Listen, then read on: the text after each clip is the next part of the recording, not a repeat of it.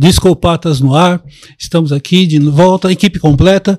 E hoje a gente vai ter o tema A Noite que Mudou o Pop. Esse tema foi feito é, com. Ele já sempre era um tema que poderia ser feito, poderia ter sido conversado, e a desculpa perfeita saiu agora, que saiu o documentário na, da, na Netflix do, com Quincy Jones, o documentário que mostra como que foi feito o We Are The World, o disco que você sabe qual que é, ou seu pai sabe qual que é, mas já tem a voz aqui que sabe o que que é.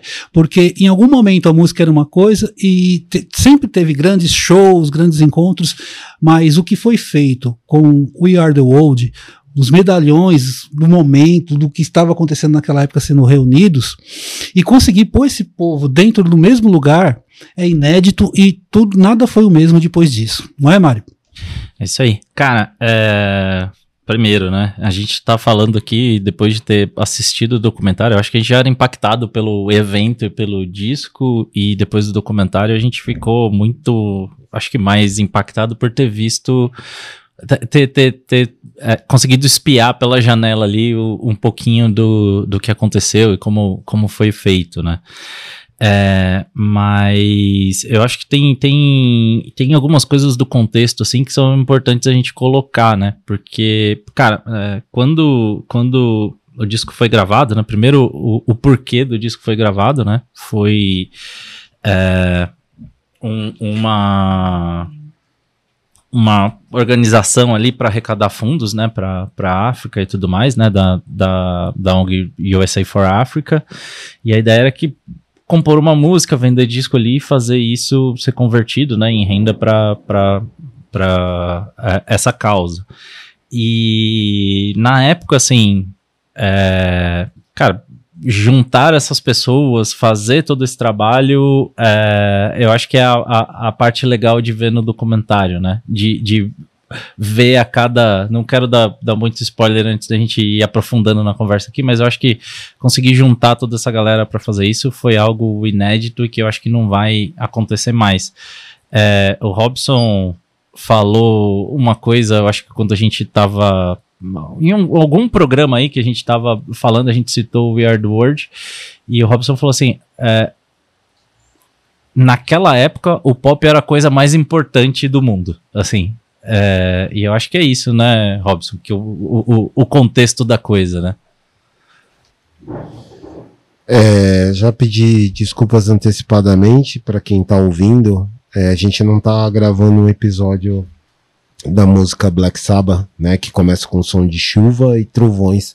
Mas é que a gente tá gravando aqui no Sebo, Sebo Cabo, aqui em Guaianazes, e tá chovendo torrencialmente lá fora e a gente se eu não conseguir diminuir esse ruído, já peço desculpas aí para quem estiver ouvindo, mas fica um BG de fundo. Riders on the Storm. É, vamos tocar Riders on the Storm. O que, que você perguntou? Eu esqueci. Não, eu falei que uma coisa que você uma coisa que você comentou em algum episódio é que nessa época, né, o pop era a coisa mais importante do mundo, assim, era, era cara, talvez era de ouro do, do, do pop desses artistas, né, então o que torna o feito mais impossível ainda, né. Assim, era difícil você juntar é, uma constelação de artistas como esse naquela época, né, tipo, hoje em dia você não consegue mais juntar ó, boa parte do Star System para gravar uma música numa madrugada na casa de um deles. É, isso hoje é praticamente impossível, assim. É, o, eu vou também puxar uma deixa do seguinte, é, na verdade tem muito que falar disso, porque é, assistir esse vídeo, então a gente já está fazendo Netflix, por favor, depois vocês dão um apoio para nós também é, a gente está falando para vocês que tem um documentário na Netflix para vocês darem uma espiada. Então, gente, vale a pena, porque eu. Quantos anos faz que saiu esse vídeo? Mais ou menos exato. De que vídeo que você está falando? We Are the World. Nós estamos falando do vídeo da música? O vídeo da música. 30 anos? 40, 40 anos. 40 anos, por 40. aí. Então a gente vem vivendo de 40 anos do imaginário de como foi, do que aconteceria. Então a gente há 40 anos criando e você vai assistir algo que tipo supera a sua expectativa, né? Por tudo que você pode imaginar de popstar, da dificuldade ou de ver de ver deuses andando sobre a terra, o seu ídolo ali interagindo, tossindo, tomando um vinho, o seu, o seu ídolo admirando outro ídolo que é o ídolo dele. É, acho que são as grandes coisas legais de assistir esse, esse vídeo. Né? Ele te tira do imaginário e te põe coisas assim a mais, mesmo 40 anos depois. Eu acho que. A, a, assim, pegando um pouco a ordem cronológica da coisa, né? É, da, da ideia, do, do, do da concepção da ideia para a execução, você tem, acho que, uma tríade ali que é, foi responsável por fazer acontecer, que era Michael Jackson, é, Quincy Jones e o. Caramba, esqueci o nome do nosso amigo Lionel Rich. E o Lionel Rich. Então, basicamente, assim, pô, uma coisa que começou a ser discutida entre o Michael e o Quincy e que trouxeram o, o Lionel Rich pra conversa por conta da composição. Então, assim, cara, vamos compor uma música. Quem vai cantar, a gente espera que o maior número de pessoas possível. É, e é legal ver no documentário, por exemplo, o Lionel Richie, que era, já era o Lionel Richie com, toda, com, com todo o histórico dele e tudo mais, com todo o poder dele, nessa relação dele em compor uma música com o Michael Jackson, né? É, o quanto aquilo para ele também era um evento, né? Não era uma coisa, assim, não é uma coisa comum que juntar Lionel Richie, Michael Jackson e os pitacos do Quincy Jones para compor uma música. Só isso já seria algo gigante e, e grandioso. E eu acho legal, assim, Lionel Richie contando um pouquinho das, é, é, de como é ir na casa do Michael Jackson fazer uma coisa, assim. Isso, isso é uma parte muito divertida, assim, da, da história. Eu lembro do, do que você falou, é, até aconselho o pessoal ver o Chris Tucker, no, acho que no, né, no, documentário pós a morte do Michael Jackson, o Chris Tucker, que era um amigo íntimo dele, né, é, é, imitando o Michael Jackson e falando como era essa experiência também. Eu queria também uma coisa que eu acho muito interessante, porque a, as colas para fazer isto, porque a ideia ela, ela é muito difícil de colar. Então eles sabiam que eles estavam fazendo algo que tinha muita coisa para dar errado e, e, muito ego de tudo, né, os maiores egos com direito de ter ego, se é que isso existe, estavam lá eu, eu é, é que a gente tem que falar, fazer sem dar muito spoiler, né? Não, Uma... é, eu acho que não tem problema dar spoiler, porque a gente não tá falando de, uma história de ficção aqui, é uma história verídica, mas é, eu acho que assim, é, que o negócio seria um sucesso, assim, cara, não, não, não é uma coisa tipo, ah, vamos fazer. É, assim, cara, você põe Michael Jackson, Lionel Richie e Quincy Jones juntos, você já sabe a proporção que o negócio vai tomar. Mas depois tem a segunda fase que é começar a trazer os caras. Então tinha um prêmio importante, né, acontecendo. Então, basicamente, é, é, seria um momento onde a maior parte dos astros ali, da, da, da, dos, dos grandes nomes estariam ali em Hollywood e tudo mais, né?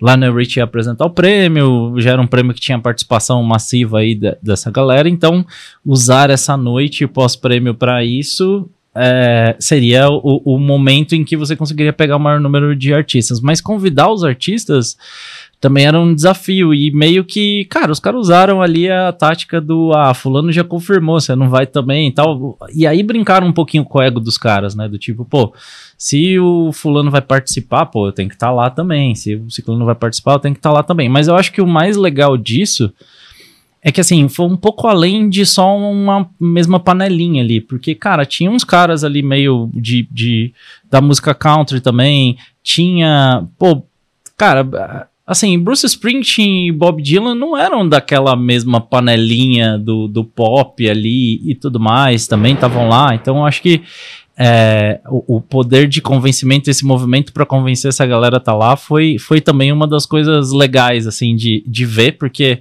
era uma dúvida que todo mundo tinha, né? Pô, como conseguiram reunir essa galera? Quem, quem que fez esses telefonemas, né? É, eu, eu acho assim, eu concordo. O, o ponto que eu queria dizer é assim, beleza, você faz e põe o pessoal lá. Mas você manter é, alguns deles, por exemplo, você faz o convite, teve toda a estratégia, aproveitar o dia, a situação. Agora, você manter, porque tem, mesmo entre os deuses, tem categorias de deuses. E você manter o Bob Dylan, manter o Willie Nelson, que seja, manter o Kenny Rogers, que são pessoas muito estabelecidas que taca foda-se fácil. Né? E manter isso, fazer, vamos fazer um clima, uma noite, que vai ter que administrar para nenhum desses super deuses, dá um pitizinho porque para eles não importa, né? E ele, a vida continua. Então tem gente que vai estar tá lá falando, mano, meu ídolo tá aqui.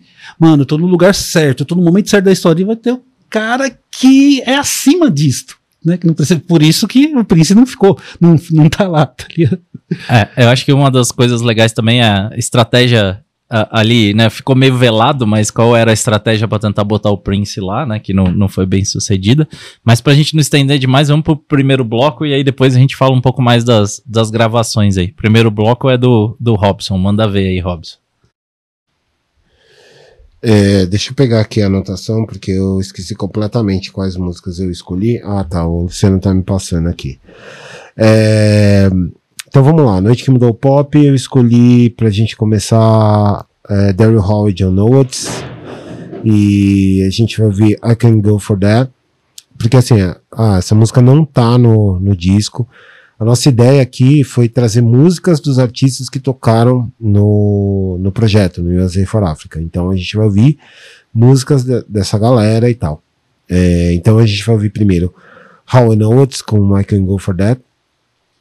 E depois a gente vai ver Smokey Robinson and the Miracles com The Track of My Tears, que, na minha opinião, é uma das músicas mais tristes de todos os tempos. É, podia ter entrado no episódio de músicas tristes, mas eu ia trazer ela para aquele episódio, mas eu acabei escolhendo outras músicas, então, já que teve essa oportunidade agora, a gente tocar essa música do Smokey Robinson, porque é uma letra muito. É, é uma letra que, que fala muito não gosto de falar muito dos tempos atuais, mas um, que fala muito de, de, às vezes você está naquele momento onde você está destruído por dentro e você está sorrindo por fora e as pessoas acham, e você chega num lugar, você é a alegria do lugar e as pessoas estão todas se divertindo, mas, elas, mas se elas olhassem bem para sua cara, elas, elas iam perceber que tinha alguma coisa errada. E é sobre isso que a música fala, quase um pedido de socorro. Então a gente vai ouvir How I Know It com I Can Go For That, Smokey Robinson The Miracles com The Track of My Tears e daqui a pouco a gente volta.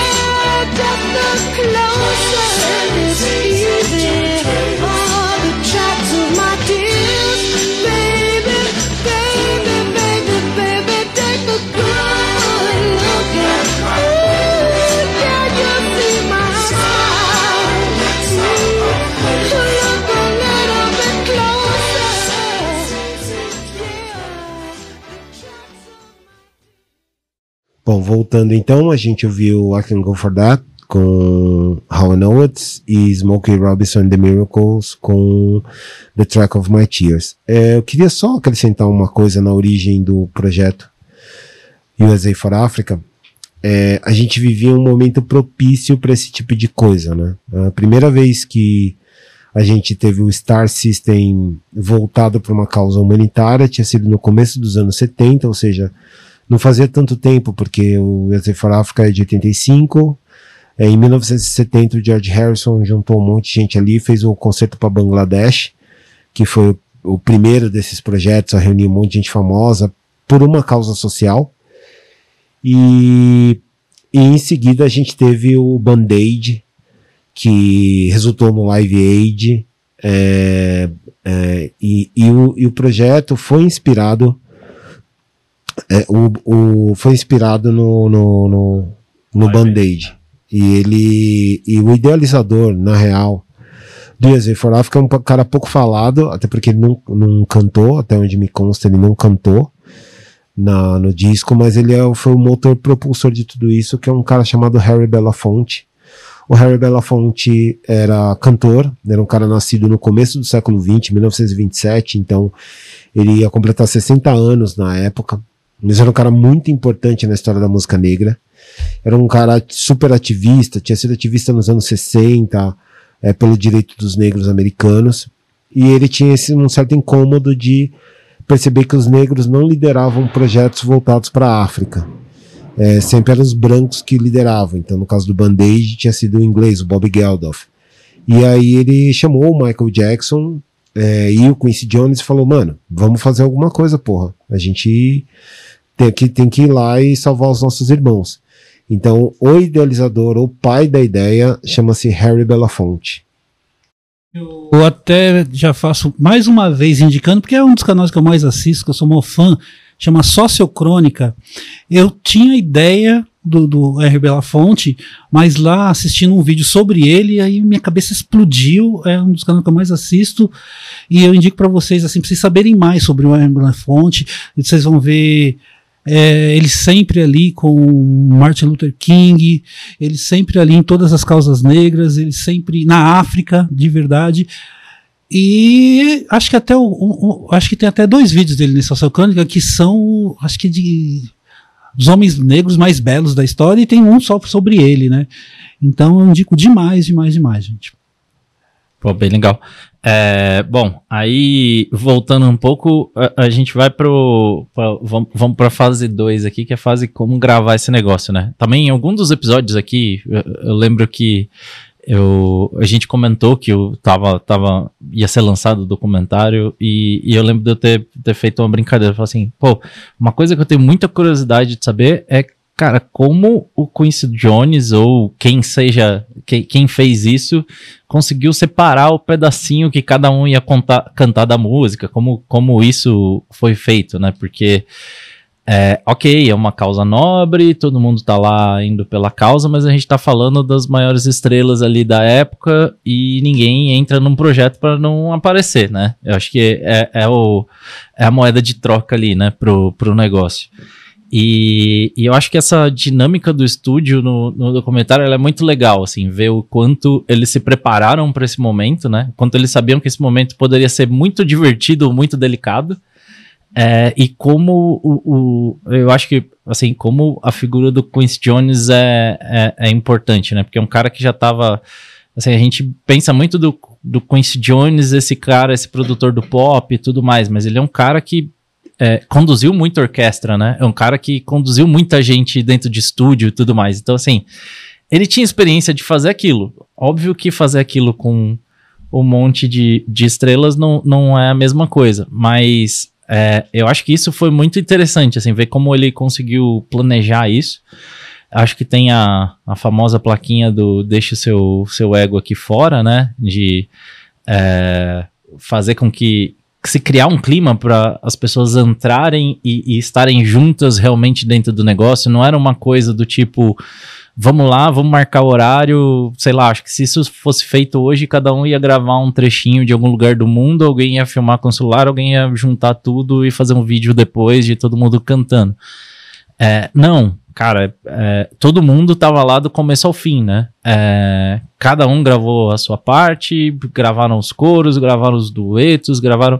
Então, essa divisão, assim, essa arquitetura da música, eu acho que é uma das coisas que me interessa muito, assim, né? Aí, porque aí a, a, nerdice maior por- pela parte de, de produção, do estúdio e tudo mais, mas eu acho que o, o Quincy Jones mostrou, acho que é o, o auge do lado arquiteto musical dele ali, de ter conseguido fazer isso, assim. E eu acho que tem o, o, o lance do, do Lionel Rich ter sido o facilitador no meio do caminho, assim, né? Então você tem o gerente, o, o engenheiro e o mestre de obra, assim. O, o Lionel Rich era o mestre de obra, né? É o cara que falava a língua do- de todo mundo ali, e o cara que tava ali tentando direcionar as coisas, porque também assim, para dispersar com tanta gente junto era uma, uma maravilha, né? Mas foi bem, bem interessante ver essa, essa construção e como, e como é, eles conseguiram juntar tudo, assim, isso foi bem, bem legal. Não sei se isso era uma, uma coisa que para vocês, assim, era interessante ou não, mas meu lado nerd de estúdio, assim, puxou bastante. Eu, eu acho, eu tava pensando aqui, divagando enquanto você tava falando, entre as pessoas mais faladas em todos os discopatas que ainda não tem um programa, Quincy Jones acho que é melhor nós escrever isso em algum lugar, tipo, exclusivo assim, porque aí vai dar para entender, tipo, quem poderia segurar e fazer essa liga geral, né? Nem o Lionel Rich. O cara, o Quincy Jones, quando a pessoa olha ali, acho que 90% gravou com ele, talvez, ou, ou 100% sabe quem é e o respeita, né, cara? Não, não que fosse 100% perfeito, né? Porque teve, tiveram desistências no meio, né? e, eu acho que isso é uma parte legal. Assim, o, o documentário foca muito na, na parte legal do que aconteceu, mas. é, pô, teve. Eu, eu não lembro quem, quem era o cara, porque esse não era um cara que eu costumava ouvir, mas era um cara meio do country e tudo mais. Chegou uma hora ele falou: Ah, já deu pra mim aqui, tô indo embora. Eu tenho certeza que. Ah, é óbvio. Mas, assim, é, não era muito o, o, o, o mendo do cara ali também e tal, mas é, nem, nem tudo foram flores, assim. Eu acho que o, o. Óbvio que o documentário puxa para um lado bem positivo, não deve ter. a- as partes mais boring da coisa ali não devem estar, mas eu acho que esse. esse é, esse meio de campo ali, essa dupla, né? Porque no fundo, assim, o, o Michael Jackson, é, eu acho que a participação do Michael Jackson ela acontece em alguns momentos. Um, óbvio, ser, ser um dos compositores da música, é, ser um grande nome para começar o projeto, para também puxar o, o restante da fila, é, proporcionar ali, mas a participação do Michael Jackson na gravação ela é mais. é, é, é, ela é menor ali, né? Ele tá ali como mais um artista para gravar. O Lionel Rich era um cara mais ativo ali no dia da gravação, né? Ele era o cara que tava ali de braço dado ali com o Quincy Jones. Ele era o, o, o, o peão do, do Quincy Jones ali para fazer a coisa acontecer, cara. E eu acho que ele foi o cara certo, porque ele era o cara. é, ele, ele era o cara que conhecia todo mundo, ele era o cara que tinha boa relação com todo mundo, ele era o cara que conseguiu fazer. E assim, cara, você não coloca o, o Bruce Springsteen e o, o nosso amigo Bob Dylan dentro de uma sala por, sei lá, 12 horas com, com um monte de gente pop lá e os caras a fim de gravar, se você não for o Lionel Rich, provavelmente, e o Quincy Jones, né? É, deixando claro, é, esse programa está sendo mais Mário Luciano, porque o, Ma- o Robson hoje está todo gripado aqui, fez um esforço colossal que é, é, tem tudo a ver com o que a gente está falando, né? porque é o esforço para participar do We Are the World. Né? Então, vocês não sabem ainda certos bastidores, mas vou dizer, cara, o, Robson mora no Sacomã e o Mário em Osasco. Eu sei que isso pode so- soar surreal que esses caras vêm gravar em Goianazes para fazer programa para vocês. Mas é, o We Are the World hoje do Robson foi um pouco a mais aqui, vocês não sabem como que tá. O que é uma merda, porque eu queria estar deitado na minha cama agora, convalescendo, do que vir pra Guaianazes, né? Esse lugar horroroso.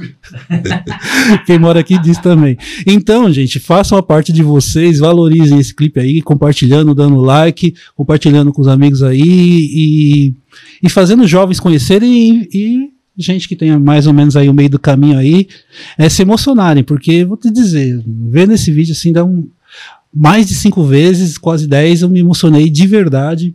Inclusive, vou até sacar duas que foram muito fortes pra mim, ou talvez as mais fortes. Uma que é dessa parte da liga do vídeo, que é quando eles, acho que estrategicamente, ou, ou não sei se organicamente, põe o, o Bob Geldof pra falar, ó, ele vai falar pra vocês aqui, o Live Aid já aconteceu, aí o Bob Geldof pega todo mundo e fala o- não só a música e o encontro, fala o porquê e o que eles estão fazendo.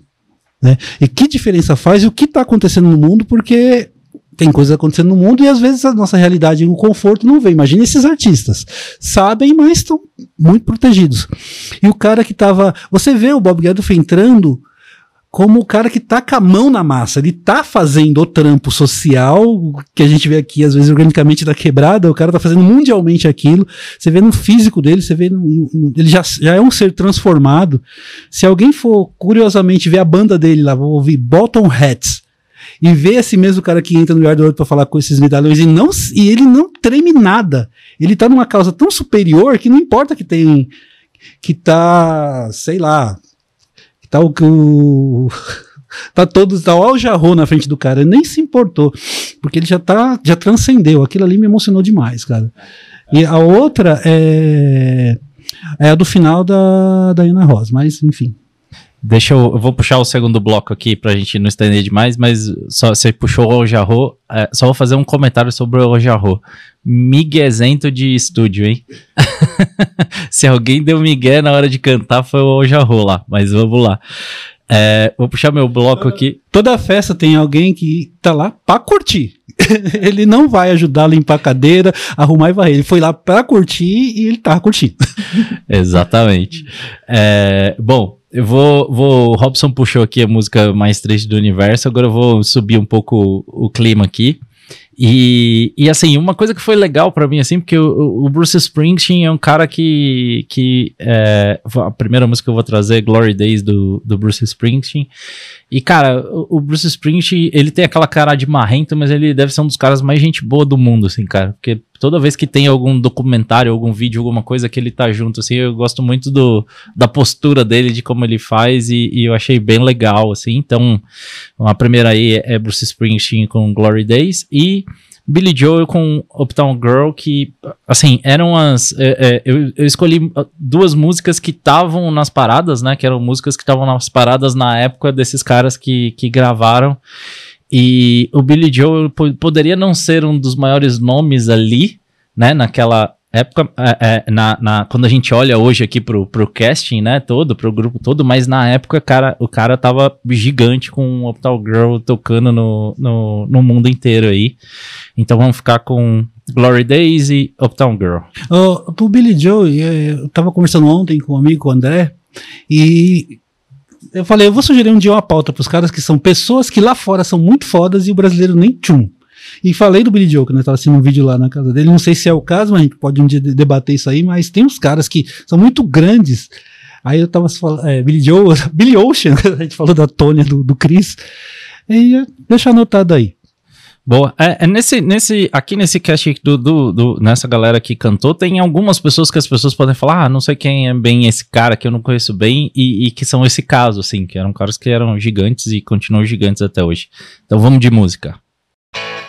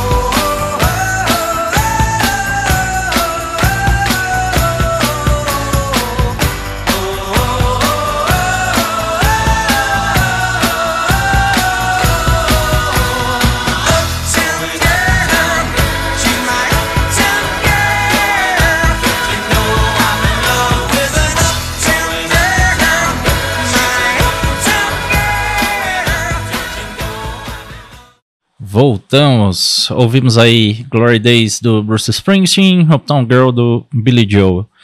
É, terceirinho bloco aqui, vamos curiosidades e coisas que vocês acharam interessantes aí. Antes de coisas, curiosidades interessantes, do, do- fazendo uma coisa interessante para jogar na mesa aqui, sobre o disco. Ah, quando eu vou vender aqui, eu preciso vender. Então, quando eu tô vendendo mesmo, eu tô fazendo o floreamento. Agora, quando eu tô com uma pessoa que não é tão venda, mas ela vai comprar, o comentário é a piada da gente. É o disco mais vendido do mundo que menos foi ouvido o outro lado do disco. Não, é isso. Isso é fato, assim. É, é- por quê? Porque pro disco só foi feita uma música. É, todo o resto que tá aqui no disco são músicas que foram jogadas lá. É, é, não tem. Cara, tem Chicago, tem Rio Lewis e The News. Quem conhece aí Rio Lewis e The News? a, nossa, a nossa pauta de pessoas que estouram lá fora e aqui já É. tem dois ali. Três. Não, ó- olha que belíssima banda, The Point Sisters. Não, peraí, vocês estão loucos. É, Rio News and the News todo mundo conhece. Não, aqui não. Ah, pelo Eu, eu Deus, acho que não. conhece mais a música do que o nome da Eu Ah. sabia que eu não tinha que ter visto. Puta merda. Não, mas Rio eu tô News dizendo and the assim. News, cara. Trilha sonora do De Volta pro Futuro. Não, ok, mas eu tô falando, eles não são conhecidos como banda aqui no Brasil, como. Como não? Como senso comum. O cara que dizer. chega pra comprar o disco aqui, que o Luciano conhece, Rio Lewis in the News? O cara que chega aqui pra comprar disco do Luciano não conhe- mal conhece, sei lá, Pointer Sisters. Ah, Até aí, Tina Turner. Duvido Não, cara Tina- chega aqui, pedindo espontaneamente. Quero um disco da Tina Ah. Turner. mas. Não, gente, que é. isso? Não, tem razão. News é Ah. hitaço, pelo Sim. amor de Deus. Mas o, o, o, o ponto é esse, assim, é porque assim, não foi um disco pensado, foi uma música pensada. E o disco aqui, o que tem aqui, o resto que tem aqui, foi pra completar o disco. É. Cara, Esse, ô Rob, você sabe alguma coisa dessa música do Prince? Se esse é a meia-culpa dele? Se. Eu não sei quase nada sobre o Prince. assim. Não, não, esse disco. Assim, na ligado. verdade, quase ninguém sabe nada sobre esse lado A desse disco, né? É, então, que- eu acho que o fato do- de ter uma música do Prince pode ter sido muito o tá bom, vai, minha participação vai ser usa essa música aí. E Não, se pesquisar na internet, tem um, tem um, tem uma explicação pro Prince não ter ido. Tem um rolê aí que eu não sei se tinha a ver com, eu tô chutando, tá? Não tô olhando nada. Uhum. Tinha a ver com a rivalidade dele com o Michael Jackson, é, não, não sei. Mas eu, eu, esses dias eu passei por um, por algum conteúdo, eu não lembro se foi vídeo, eu não lembro o que que foi, que contava essa história, do porquê o Prince não foi no USA for Africa. Isso aí deve achar fácil aí, galera. Dá um Google aí. Eu acho que esse provavelmente vai ser a parte 2 do documentário. Vamos fazer um documentário só sobre porque o Prince não foi. Mas o Prince tem esse histórico também, né? Tem, tem o fato dele lá na, na, na homenagem lá a. a quando a galera foi, os guitarristas lá foram tocar o, O George Harrison. É, o George Harrison e tal, que ele também só não, não ensaiou, só apareceu na hora de tocar. Ele tinha, tinha esse lance do, É, estrela, né? de, de, de ser mais estrela que as estrelas, É, assim. exatamente. Então, Chega a pensar que assim, tudo. hum, tudo mudaria com ele lá também. E não sei se é pro bem. Ainda tem uma Ah. opinião que talvez não seja pro bem. cara, eu acho que as coisas, ah, coisas que, aí puxando um pouco das curiosidades, né? Primeiro, fechando esse, esse ponto que você levantou. Sim, é o, é o disco que tem uma música só. O resto ninguém nem sabe o que tem e vai continuar não sabendo. É, coisas que eu acho interessante é que, assim, cara, é desgastante, porque você vê as horas passando ali, pô, foi um negócio grande, mas, assim, alguns artistas é, mostraram fragilidades que em determinadas situações é difícil de mostrar. Então, é, alguns ali, dificuldade mesmo para se encaixar ali, mas a vontade de querer estar ali no negócio fizeram eles se encaixarem, porque era, cara, dificuldade de, de juntar essas vozes e fazer tudo. É, eu acho que a, a, o, a Cyndi Lauper, assim, que é, eu achei muito legal, assim, o que parecia ser uma dificuldade dela de conseguir fazer a parte dela, assim, eu vi muito como uma pessoa que estava se doando muito pro negócio e queria fazer a coisa muito, muito do- da- da melhor maneira possível, eu achei isso muito legal. E essa duplinha, pra mim, assim, Bruce Springsteen e Bob Dylan, que pra mim eram as- a- a- os caras ali assim, cara, é, é surreal você ver o Bob Dylan sendo Bob Dylan num ambiente daquele, assim, e, e, cara, e de alguma forma ele até se divertindo. Eu achei que ele tava lá, tipo, sabe aquele cara, eu só vim pra, pra ganhar presença e quero ir embora, assim, na aula. Mas ele tava lá, tipo, as pessoas estavam presentes lá. Eu acho que esse é o, o a coisa que eu achei mais legal, assim, porque esse é o famoso, às vezes você se decepciona quando você conhece seu ídolo, né? Aquele negócio de, putz, você admira uma pessoa, quando você conhece ela ao vivo, na maioria das vezes você se decepciona. E quando eu fui assistir, eu tava com medo danado desse negócio ter sido, puta, uma desgraceira, óbvio que tem toda a edição e tudo mais, mas assim, ver o quanto eles estavam realmente lá foi muito legal, assim. Porque o Bob Dylan não era esse cara que eu, eu imaginava que ia estar tão presente quanto ele estava dentro do, do processo, assim, foi muito É, legal. O Bob Dylan nesse José for África parece um Ronaldinho Gaúcho em rolê aleatório, assim, ele tá completamente É. fora de contexto, assim. Mas aí por isso, aí que vem a cena do Steve Wonder, né? A hora que se um Deus, quem vai quem vai falar com um Deus, um, né? A, cena do Steve Wonder, mano, que, que, que praticamente fala, ô moço, Bob Dylan, vem cá que eu vou te mostrar como que canta, que você não tá conseguindo ser você mesmo, eu vou ser você. tá? Mano, aquilo é mágico. Cara, é- Fala aí, Rob.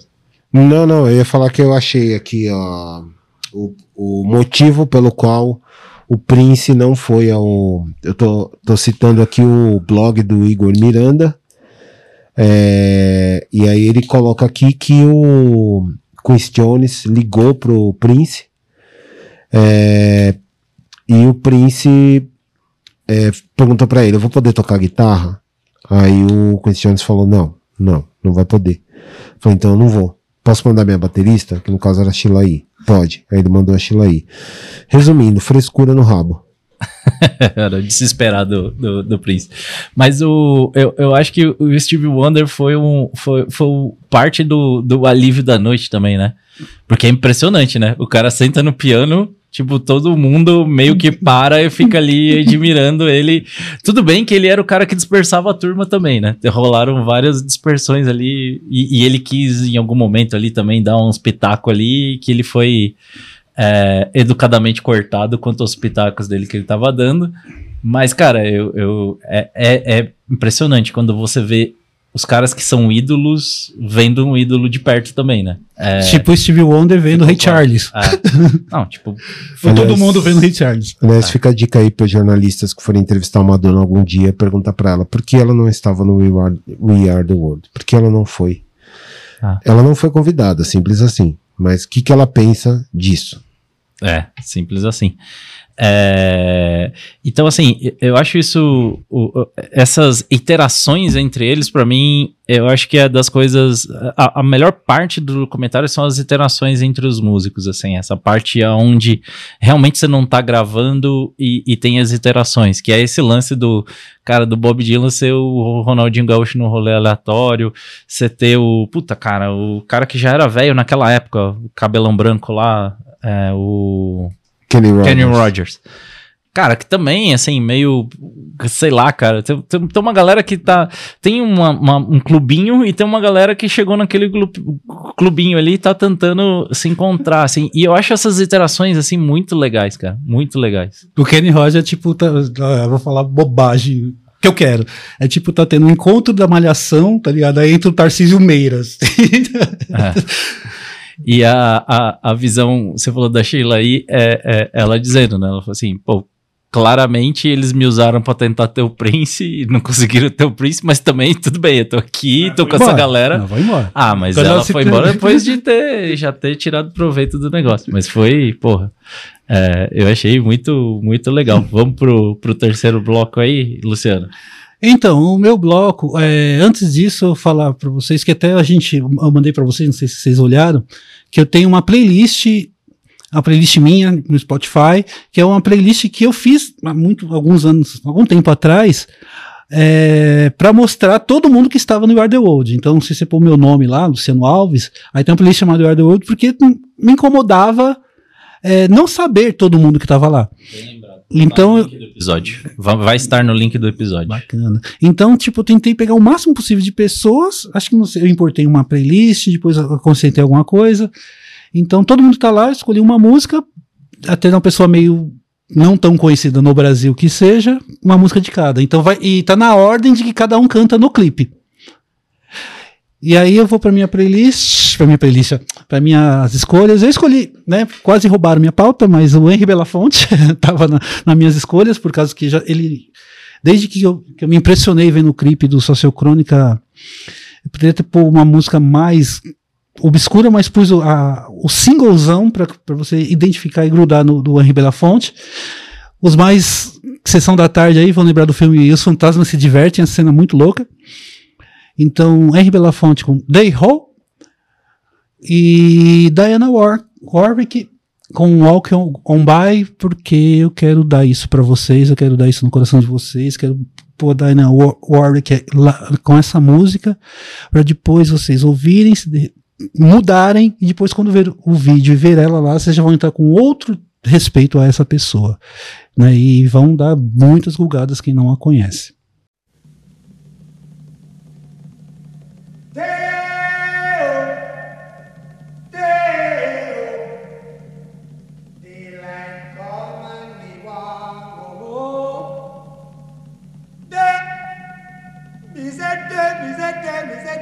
Day, me day, me say day. oh.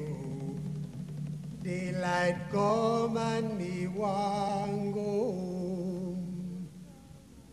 Work all night and a drink a rum. Daylight come and me want go home. Stack banana till the morning come. Daylight come and me want go home. Come, Mr. Tallyman, tally me banana. Daylight come and me want go home. Come, Mr. Tallyman, tally me banana. Daylight come and me want go home. Live six foot, seven foot, eight foot bunch.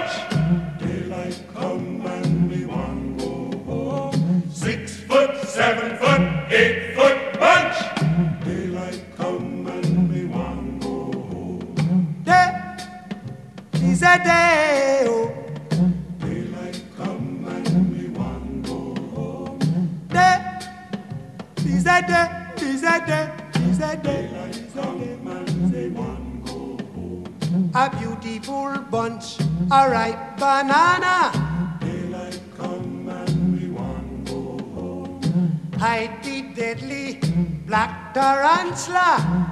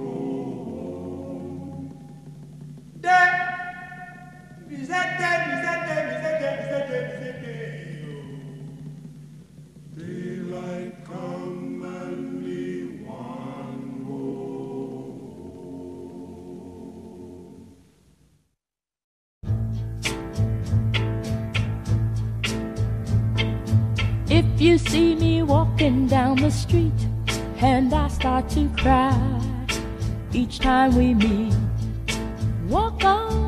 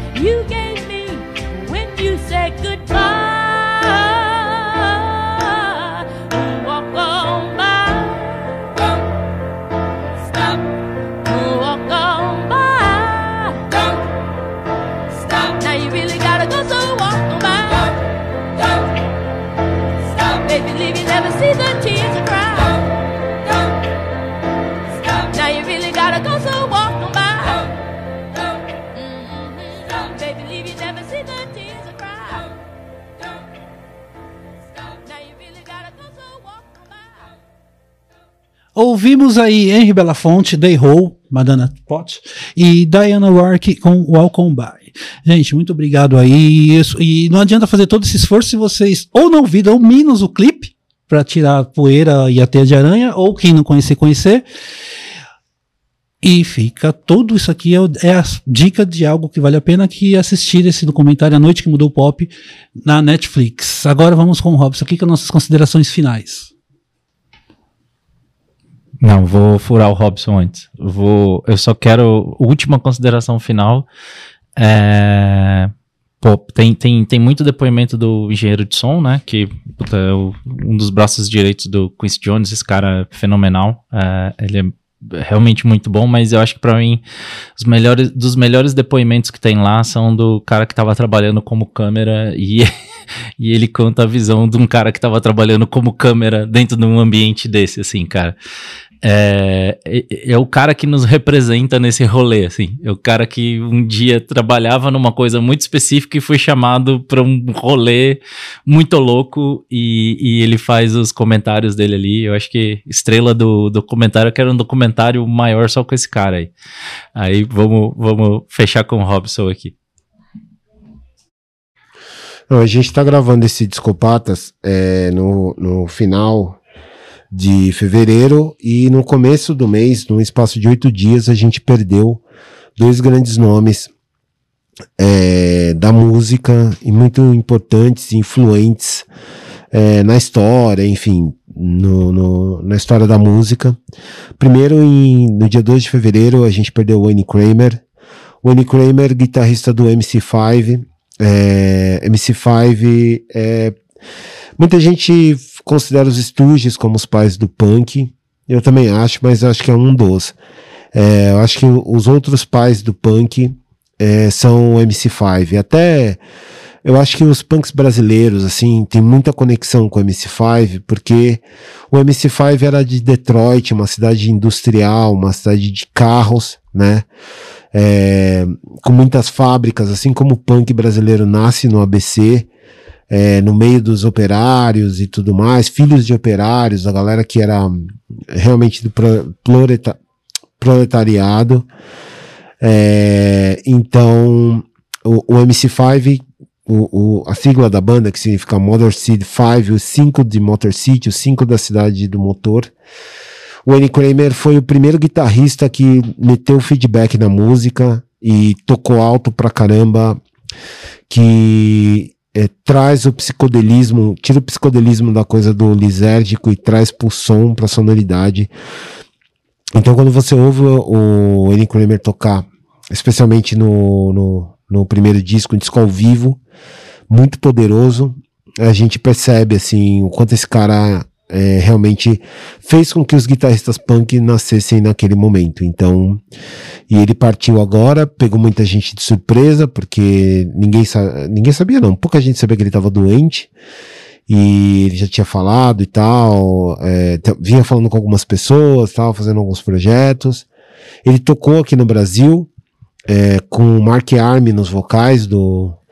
Ele não, não gostava de chamar MC5, que ele falava que MC5 era só os caras originais. Então eles trouxeram um projeto em 2005 que chamou DKT MC5. É, então é, o Mark Arm é, veio e tocou, cantou com eles. Então, é, e no dia 10, né, pouco mais de uma semana depois, a gente perdeu o Damo Suzuki.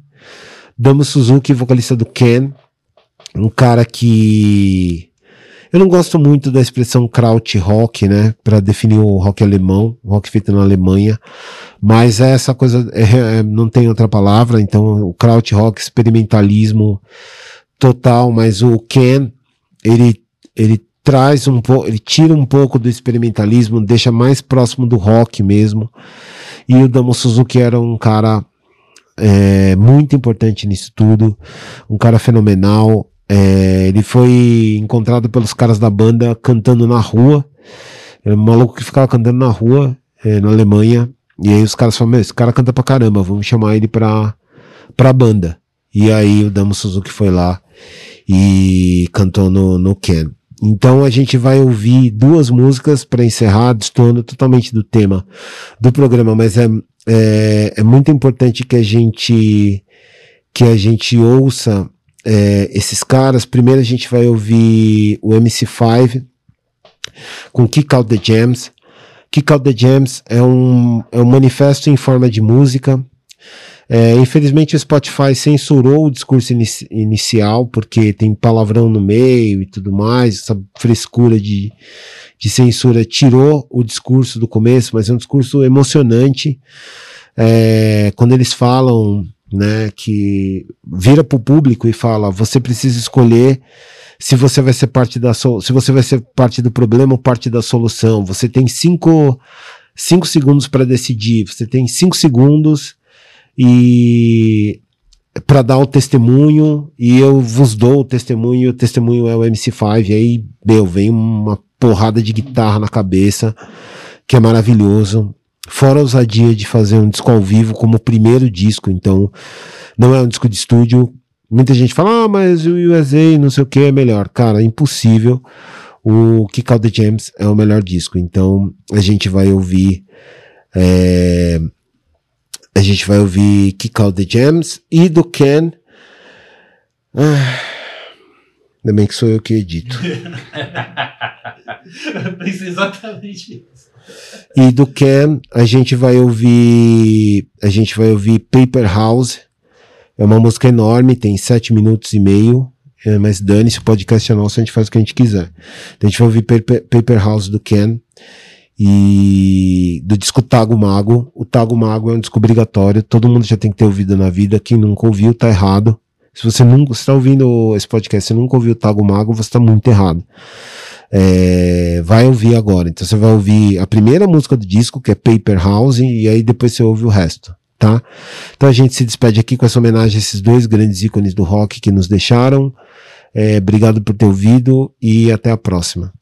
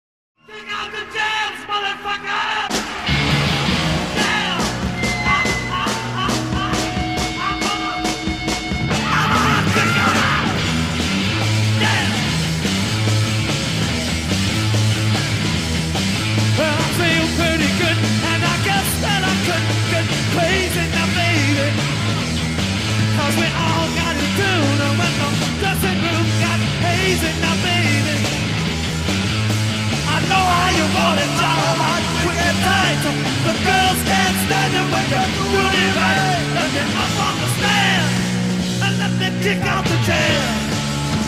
Yes, kick out the jam. I.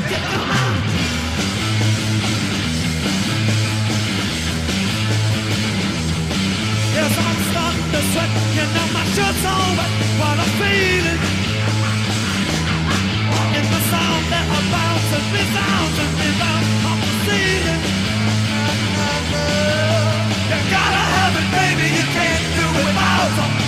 you get the feeling, you gotta sock 'em out. Put that mic in my hand and let me kick out the jam. Yes, kick out the jam.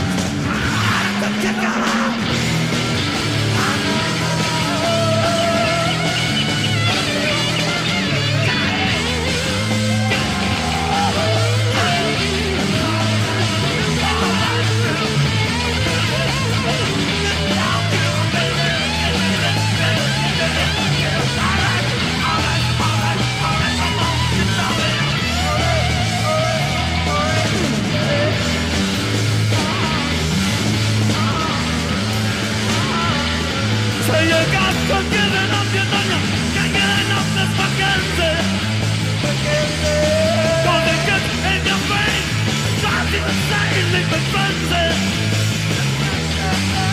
The the crash of the wanna keep a comes. Let me be who I am, and let me kick out the jam. Kick out the jam. I done kicked them out.